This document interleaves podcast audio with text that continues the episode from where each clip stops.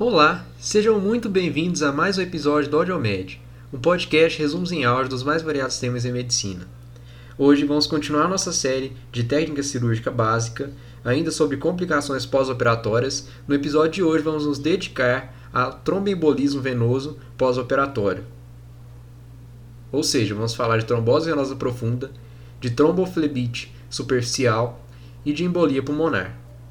Assim como também vamos falar sobre a profilaxia desses eventos tromboembólicos no paciente cirúrgico.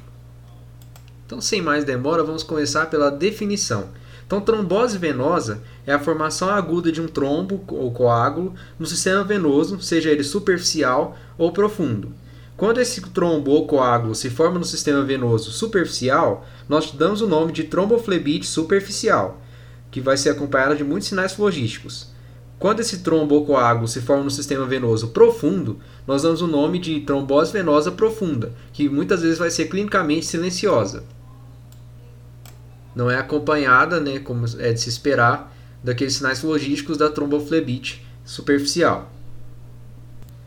A tromboflebite superficial é de tratamento simples, fácil e rápido, e ela raramente nos preocupa, porque ela muito, muito raramente vai envolver né, o deslocamento do trombo, formando a embolia pulmonar. Já a trombose venosa profunda, essa sim nos preocupa muito e ela pode inclusive surgir de uma tromboflebite superficial, porque a trombose venosa profunda sim tem uma incidência altíssima de deslocamento do trombo em direção ao coração direito e daí para a circulação pulmonar, causando o TEP, o tromboembolismo pulmonar. Finalizamos a definição, vamos falar sobre a epidemiologia. Então, a trombose venosa profunda pós-operatória é um evento muito comum, sendo que estudos feitos com o fibrinogênio marcado demonstraram que a TVP pós-operatória acontece em 10 a 42% das cirurgias abdominais, 26 a 65% das cirurgias torácicas, 23% das histerectomias abdominais, 24 a 47% nas prostatectomias transvesicais e 41 a 75% nas cirurgias de quadril. E nas cirurgias ortopédicas, como geral, a incidência de TVP é maior do que nas cirurgias gerais. Usando esse mesmo teste, o teste do fibrinogênio marcado, observou-se que é durante a cirurgia que 50% dos trombos se formam. Então é durante a cirurgia que 50% dos trombos se formam, não é depois. Nas primeiras 48 horas, formam-se os restantes 30% e após o sétimo dia, formam-se os restantes 20% dos trombos. Mas percebeu que 50% é durante a cirurgia, então esse paciente vai desenvolver TVP e TEP precocemente. Mas haja visto que a mortalidade na TEP é devido geralmente à reincidência da embolia, a uma nova embolia depois do pulmão já estar vulnerável devido à primeira. Felizmente, 80% dos trombos formados na TVP pós-operatória são lisados, sofrem fibrinólise, 20% apenas vão permanecer, podendo fazer embolia pulmonar. Sendo que a embolia pulmonar no paciente cirúrgico tem uma incidência de 10 a 20% se você for analisar de maneira geral. Quanto à fisiopatologia da trombose venosa profunda e consequentemente da embolia pulmonar também, porque uma leva à outra, né? É basicamente a tríade de Virchow, descrita por Virchow nos anos 1800, né, no século XIX.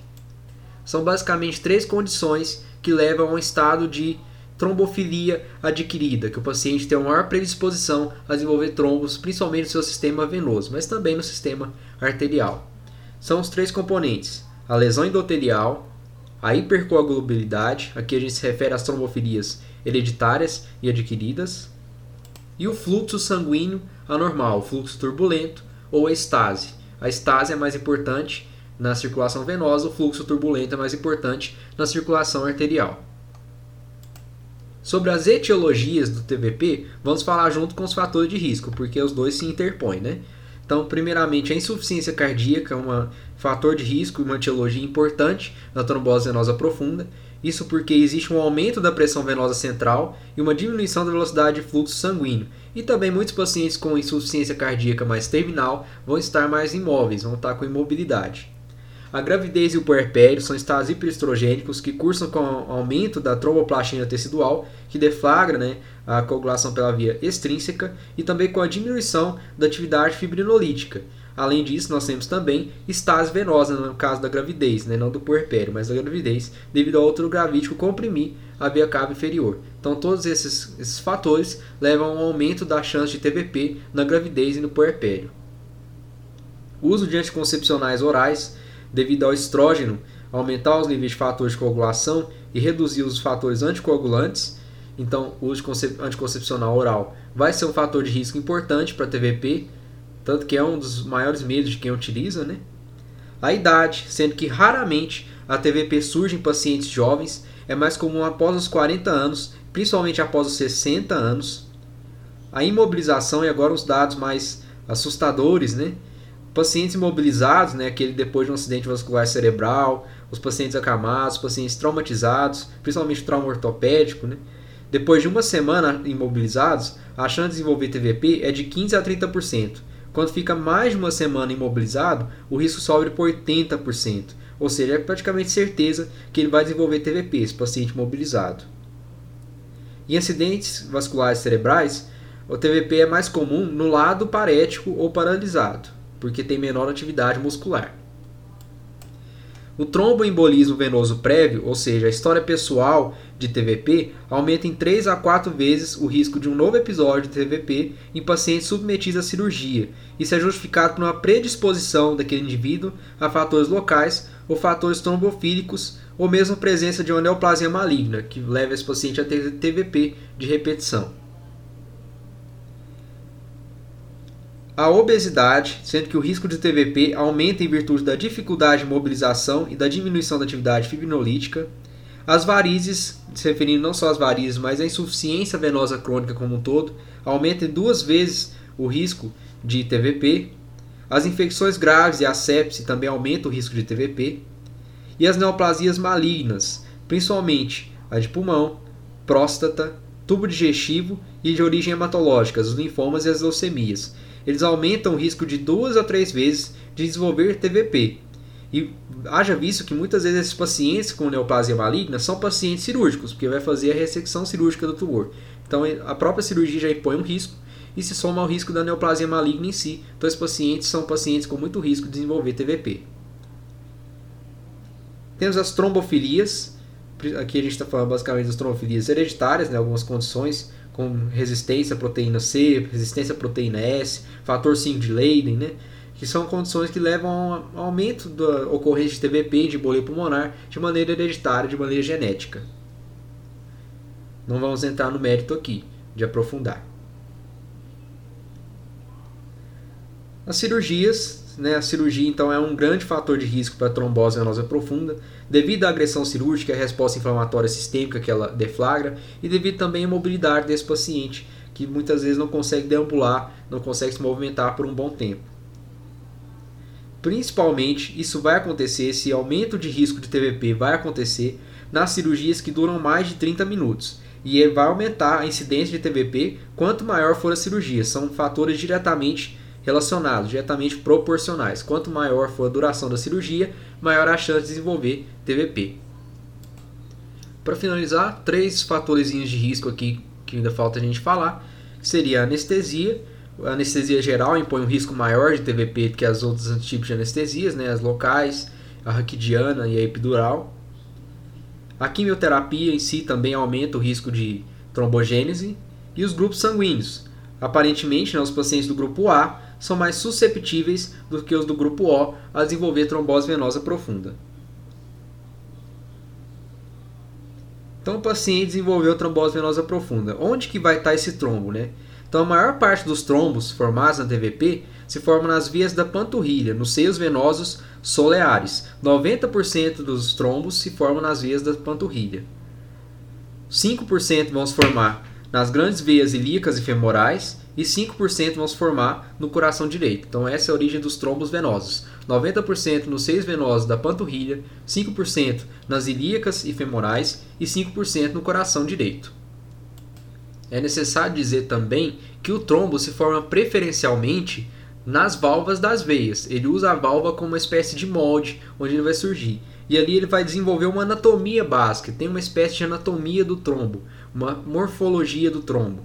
Então a gente consegue distinguir nos trombos a cauda, o trombo primário, o trombo vermelho, a cabeça e o trombo branco ou trombo plaquetário. Então, cauda, trombo primário, trombo vermelho, cabeça e trombo branco ou plaquetário. A fragmentação da cabeça do trombo que propicia a migração da corrente sanguínea até o coração direito e a seguir para a artéria pulmonar. Então, a fragmentação da cabeça que propicia essa movimentação. Como que é o quadro clínico da trombose venosa profunda? Muitas vezes é silencioso, como eu disse mais cedo, mas outras vezes vão ter sinais e sintomas que sugerem bastante essa condição. Então o trombo vai obstruir a drenagem venosa da, profunda né, daquele local e dessa forma você vai perceber um edema e uma assimetria dos membros. Lembrando que órgão bilateral a gente sempre deve analisar, sempre deve observar os dois lados, os dois órgãos. Então a gente observa as duas pernas e vai perceber que uma perna está mais edemaciada que a outra. Esse edema é muito sugestivo de trombose venosa profunda no paciente cirúrgico, no paciente logo após a cirurgia durante o pós-operatório. Esse edema se caracteriza por um empastamento da panturrilha, em que vai existir uma perda do balonamento dos músculos da panturrilha, ou seja, aquele, aquele aspecto mais em balão, mais endurecido do músculo da panturrilha vai ser perdido. Ele vai ficar mais como uma pasta, empastado. Esse é o termo que nós utilizamos, empastamento de panturrilha. Podemos observar também dor à palpação na região drenada por aquela veia que foi obstruída e alguns sinais que podem ou não estar presentes. Seria o sinal de Romans, sinal de Romans, onde existe uma dor ou desconforto na panturrilha após a dorsiflexão do, passiva do pé, então você que faz a dorsiflexão e se for positivo, o paciente vai referir dor na panturrilha. Sinal da bandeira, em que existe uma menor mobilidade da panturrilha quando comparado com outro membro. E sinal de Bancroft, Bancroft, em que existe uma dor à palpação na panturrilha contra a estrutura óssea. Então você palpa a panturrilha, aperta até chegar no osso, até chegar ali na tíbia, e o paciente vai referir dor. Com relação ao diagnóstico, temos alguns métodos de imagem que nós podemos lançar mão. O principal é a ultrassonografia, o mapeamento duplex, duplex scan, né, ou, ou Doppler, você chama como quiser. Nesse exame, então, a gente vai ver o aspecto da veia e a gente vai perceber a presença do trombo ali na veia, e essa presença é caracterizada principalmente pela não compressibilidade da veia, ou seja, o operador do ultrassom tenta comprimir aquela veia com o transdutor e se ela não comprime, então é porque tem um trombo lá dentro. A veia que não tem trombo, ela é facilmente comprimida pelo transdutor e você oclui ela na imagem. Então esse seria o principal sinal. Isso seria o principal, mas o trombo também pode ser diretamente visível, sendo ele geralmente hiperecogênico. Um outro exame que nós temos é a flebografia, que é baseada em radiografia com injeção de contraste, em que nós vamos conseguir ver com muita facilidade, com muito detalhe, a presença e a localização do trombo, a localização exata daquele trombo. Só que é um teste invasivo, tem seus riscos, então a gente só faz quando o ultrassom é negativo, mas uma suspeita clínica alta de TVP permanece. Por fim, nós temos o teste do fibrinogênio marcado com iodo radioativo, em que nós vamos administrar o fibrinogênio para o paciente no pré-operatório e se ele desenvolver TVP no pós-operatório, esse fibrinogênio marcado vai se depositar, né, formar um trombo e ele vai poder ser observado nesse exame. Então é um tipo um teste, né, prospectivo. Então ele não tem muita utilidade diagnóstica, ele é usado em pesquisas clínicas, mas para diagnóstico mesmo ele não é utilizado. Já a tromboflebite superficial, ela geralmente vai ter um quadro clínico mais dramático, que vai se iniciar de maneira aguda, persistindo por uma a três semanas. Os sinais costumam ser locais, mas pode haver febre, um sinal sistêmico. Então a gente vai observar sinais flodísticos no local em que ocorreu a oclusão venosa calor, dor, eritema e dor à palpação, tanto dor espontânea quanto dor à palpação. A dor à palpação vai ser caracterizada por um cordão, ou seja, o paciente sente dor numa região linear, formando uma espécie de cordão doloroso, endurecido. Isso seria a veia obstruída. Faz diagnóstico diferencial com linfangite e erisipela e eritema nodoso. O diagnóstico diferencial com erisipela é especialmente importante, né, porque na erisipela você utiliza antibióticos. Na tromboflebite, como eu já vou falar, você utiliza apenas anti-inflamatórios não esteroidais. Temos que ficar atentos com o surgimento de tromboflebite por conta de cateterismo venoso, ou seja, temos aquela tromboflebite que é espontânea, que surge devido a fatores de risco intrínsecos do paciente, E temos aquela tromboflebite que surge devido a causas iatrogênicas, ou seja, por cateterismo venoso, seja pela própria presença do catéter, seja pela injeção de determinadas substâncias na via do paciente. O tratamento dessa tromboflebite por catéter é retirar o catéter, mandar para a cultura e quando chegar o resultado do antibiograma, você fazer uma antibiótico terapia direcionada para o germe que estava tá, crescido naquele catéter. Já o tratamento da tromboflebite espontânea é apenas baseado em anti-inflamatórios não esteroidais, você não utiliza antibióticos. Com relação a complicações, a tromboflebite superficial muito raramente evolui para embolia pulmonar Nestes casos, primeiro ela, o trombo caminha para uma veia profunda e dessa veia profunda ele vai até o coração direito, mas é muito raro.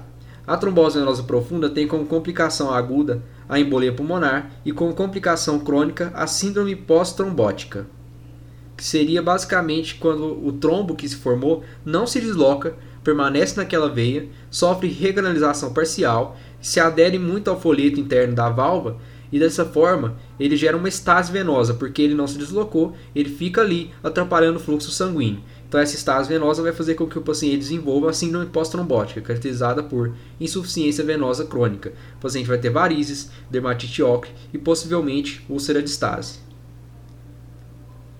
Uma última complicação muito rara, mas também muito grave, da trombose venosa profunda é a gangrena venosa, que é caracterizada por quando você tem uma trombose maciça de várias veias importantes, veias calibrosas, e que acaba comprimindo e atrapalhando o fluxo arterial. E dessa forma, o paciente vai ter uma gangrena, uma necrose dos tecidos devido à isquemia. Com relação à embolia pulmonar, o quadro clínico é muito variável, dependendo do, das condições de base do paciente, em qual, em qual pé que está a clínica daquele paciente, as doenças pregressas e o tratamento dessas doenças, e do local que o trombo se alojou na circulação pulmonar. Quanto mais proximal for o trombo, mais grave é a embolia pulmonar. Então, quanto mais proximal o trombo, mais grave é a embolia pulmonar. Então, podemos ter desde taquipneia e dispneia transitórias até quadros mais graves, com hipoxemia importante, acinesia e disfunção de ventrículo direito e choque obstrutivo. Nas enfermarias de cirurgia ou de ortopedia, devemos sempre considerar a presença de tromboembolismo pulmonar em todo paciente que desenvolve dispneia súbita e apresente uma ausculta pulmonar sem alterações, assim como radiografia de tórax também normal. Porque apesar de termos alterações tanto a ausculta pulmonar quanto na radiografia de tórax que podem aparecer, elas não são tão frequentes assim. Então temos que ter um alto índice de suspeita simplesmente pelo surgimento de clínica de dispneia. Para o diagnóstico, no caso do paciente cirúrgico, a gente parte direto para a tomografia helicoidal, aquela multislice. Porque o dedímero, nesse caso, não é tão confiável. O dedímero no paciente cirúrgico tem um alto valor preditivo negativo, ou seja, quando ele vem muito baixo, provavelmente o paciente não tem embolia pulmonar.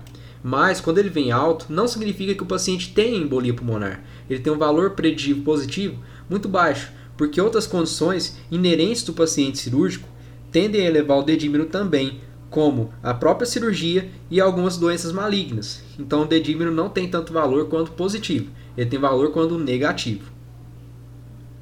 Então na suspeita de TEP a gente parte primeiro direto para a tomografia helicoidal de tórax. Caso o paciente tenha alguma contraindicação ou essa tomografia não esteja disponível, a gente faz a cintilografia de ventilação perfusão, se tiver ela né, e não tiver tomografia, e uma terceira opção seria o ecocardiograma transesofágico, que consegue detectar trombos proximais, êmbolos proximais. Se nada disso estiver disponível, você não tem nem a tomografia, nem a cintilografia, nem o ecocardiograma transesofágico, você pode fazer o duplex scan de membros inferiores. Quando positivo, quando você encontra um trombo em membros inferiores, provavelmente aquele paciente tem sim TEP e está na iminência de ter um novo episódio de embolia. Então, isso autoriza o tratamento. O encontro de um trombo em membros inferiores autoriza o tratamento. E como que é esse tratamento? A maioria das vezes é apenas uma anticoagulação sistêmica, feita primeiro com heparina e depois com cumarínicos. Né? Você faz aquela ponte, você entra com os dois, e quando o cumarínico já está com efeito pleno, em 5 a 7 dias, você retira a heparina. Nos casos de pacientes que desenvolvem choque, ou seja, tem embolia pulmonar maciça, que a gente fala, esses são classicamente candidatos a trombólise. Só que a cirurgia geralmente é uma contraindicação à terapia trombolítica, né? então você tem que pesar risco e benefício e individualizar esse tratamento para cada paciente. Então, muitos cirurgiões vão recomendar, em casos graves, já ir direto para angiografia pulmonar, seguida de embolectomia mecânica. E após o procedimento, né, a heparinização é iniciada ou reinstituída. No caso daqueles raros pacientes que apresentam contraindicação à anticoagulação, a gente usa o filtro de veia cava, que é uma medida que tende a ser salvadora porque impede a reocorrência da embolia, uma nova embolia geralmente a causa de morte na né, embolia pulmonar, não é aquele êmbolo que está fazendo a clínica do paciente naquele momento, mas é um, uma nova embolia, porque aquele paciente teve trombose venosa profunda uma vez, provavelmente vai ter de novo, ou mesmo um pedacinho daquele trombo que ele teve se desprendeu, ainda tem mais trombo ali guardado para poder fazer embolia depois de um tempo. E como que é a profilaxia do tromboembolismo venoso, ou seja, aqui englobando tanto a trombose venosa profunda quanto a embolia pulmonar, do paciente cirúrgico. Bom, temos alguns scores que foram desenvolvidos para a gente ver o risco do paciente e, através desse risco, decidir qual terapia que vai ser feita. O primeiro é score de Caprini modificado, então Caprini modificado, que é utilizado em cirurgias abdominais, pélvicas, bariátrica, vascular e plástica. Nele nós vamos ter vários critérios, uma lista enorme de critérios, e cada critério vale um determinado número de pontos. Tem critério que vale um ponto, tem critério que vale dois pontos, critério que vale 3 pontos, e alguns critérios que valem 5 pontos. Quando o paciente tem um score 0, a gente diz que ele é de muito baixo risco. Quando ele tem um score 1 a 2, ele é de baixo risco. Quando ele tem um score de 3 a 4, ele é de risco moderado. E quando ele tem um score de 5 ou maior, ele é de risco alto. Aí no caso dos pacientes com score de Caprini 0, não existe necessidade de nenhuma terapia anticoagulante nem de medidas mecânicas, apenas da deambulação precoce. No score de 1 a 2, aquele de risco baixo, a gente vai ter que fazer então o uso de dispositivos mecânicos, como a compressão pneumática intermitente, que é aquela bota, aquela perneira que se insufla com ar e dessa forma promove o melhor fluxo venoso. Nos scores de 3 a 4, paciente de risco moderado, a recomendação é a anticoagulação profilática. Nós podemos usar heparina de baixo peso molecular ou heparina não fracionada em baixas doses, ou mesmo fonda para Inux. Quando o score de capina é 5 ou maior, ou seja, paciente de alto risco, a recomendação é anticoagulação profilática, usando a heparina de baixo peso molecular, ou heparina não fracionada em baixas doses, ou fonda para Inux. O uso de dispositivos mecânicos também deve ser feito, ou seja, a gente vai fazer uma associação de anticoagulação com dispositivos mecânicos. Além, é claro, da debulação precoce, movimentação no leito, essas coisas sempre entram. Temos um outro score que foi desenvolvido pelo American College of Chest Physicians, ou seja, o Colégio Americano de Médicos né, Torácicos, né, que seria mais referente aos cirurgiões torácicos, então Sociedade Americana de Cirurgia Torácica seria mais ou menos por aí, que também é endossado pela segunda diretriz de avaliação perioperatória da Sociedade Brasileira de Cardiologia. Então esse score vai dividir os pacientes em risco baixo, moderado e alto. Risco baixo seria cirurgia mínima em pacientes que deambulam, Risco moderado seria a maior parte das cirurgias convencionais e também ginecológicas abertas ou urológicas. E risco alto seria artroplastia de quadril ou joelho, cirurgias de correção de fratura de quadril, politraumatizados, traumatismo raquimedular e cirurgias oncológicas. Temos que a conduta no risco baixo é a deambulação precoce. No risco moderado, a gente vai fazer heparina de baixo peso molecular de alta dose, ou seja, enoxeparina 40mg por dia, subcutâneo, ou uma dalteparina, 5.000 unidades por dia subcutâneo, ou se não é heparina não fracionada, 5.000 unidades de 12 em 12 horas, ou mesmo fondaparinux, 2,5 mg por dia subcutâneo. E também associar os métodos mecânicos. No paciente de risco alto, a gente faz basicamente o mesmo, o mesmo método, só que aqui nós podemos lançar mão dos antagonistas de vitamina cálcico marínicos, tentando manter um INR de 2 a 3. Além do mais, a heparina não fracionada, ao invés de ser de 12 em 12 horas, vai ser de 8 em 8 horas. Só a título de curiosidade, para a gente já ir se acostumando com os nomes comerciais dos medicamentos, a heparina não fracionada tem o nome comercial de Liquemine, muito famoso esse nome. A nadroparina tem o nome de fraxiparina. A enoxaparina, principal representante das heparinas de baixo peso molecular, tem o nome de Clexane. E a dalteparina tem o nome de Fragmin. Temos uma outra divisão dos pacientes em riscos e consequente orientação de anticoagulação, de tipo de método que nós vamos utilizar, que foi elaborada por Berkvist em 2007 e foi endossada, né, foi adotada num artigo de revisão dentro do simpósio Fundamentos em Clínica Cirúrgica, capítulo 6 desse simpósio, feito na Faculdade de Medicina de Ribeirão Preto, em 2008, por Carlos Eli Piscinato. Então, os pacientes de baixo risco, segundo esses critérios, seriam aqueles que têm idade maior que 40 anos, mas nenhum fator de risco, ou os pacientes que têm idade de 40 anos, que vão ser submetidos a cirurgias pequenas, de menos de 30 minutos, sendo que o risco aqui de TVP é menos de 1% e de embolia pulmonar fatal de 0,01%. Risco moderado seria aquele paciente que vai fazer uma cirurgia maior, abdominal ou pélvica, em pacientes com 40 a 60 anos, sem fator de risco, ou cirurgias em pacientes com menos de 40 anos com mais de um fator de risco. Tem uma chance maior de 2 a 4% de TVP e de 0,1 a 0,4 de embolia pulmonar fatal. Por fim, os pacientes de alto risco seriam aqueles pacientes de 40 a 60 anos com algum fator de risco adicional, ou a cirurgia em pacientes acima de 40 anos que tenham história pessoal de TVP ou embolia pulmonar, que têm neoplasia maligna ou que vão ser submetidos a uma grande operação ortopédica. Aqui o risco de TVP proximal é de 4 a 8% e o risco de embolia pulmonar fatal é de 0,4 a 1%. E como vai ser a profilaxia? Na cirurgia de baixo risco, os métodos mecânicos vão ser utilizados apenas, então deambulação precoce movimentação no leito. Na cirurgia de risco moderado, a gente vai utilizar os métodos mecânicos associados aos métodos farmacológicos. Então a gente vai fazer heparina 5 mil unidades, 2 horas antes da cirurgia e a seguir de 12 em 12 horas. Ou enoxaparina 20 mg, 2 horas antes da cirurgia e a seguir 20 mg por dia. Ou nadroparina 0,3 ml, 2 horas antes da cirurgia e 0,3 ml 12 em 12 horas logo após. Nas cirurgias de alto risco, a gente sobe um pouquinho a dose das coisas. Então a gente vai fazer heparina 5 mil unidades 2 horas antes da cirurgia e depois de 8 em 8 horas, 5 mil unidades de 8 em 8 horas, não mais de 12 em 12. Enoxaparina passa de 20 para 40, 2 horas antes e 40 mg por dia depois dessas 2 horas. E a nadroparina a gente vai fazer, em vez de 0,3, vamos fazer 0,6 ml 2 horas antes da cirurgia e mais 0,6 ml de 12 em 12 horas.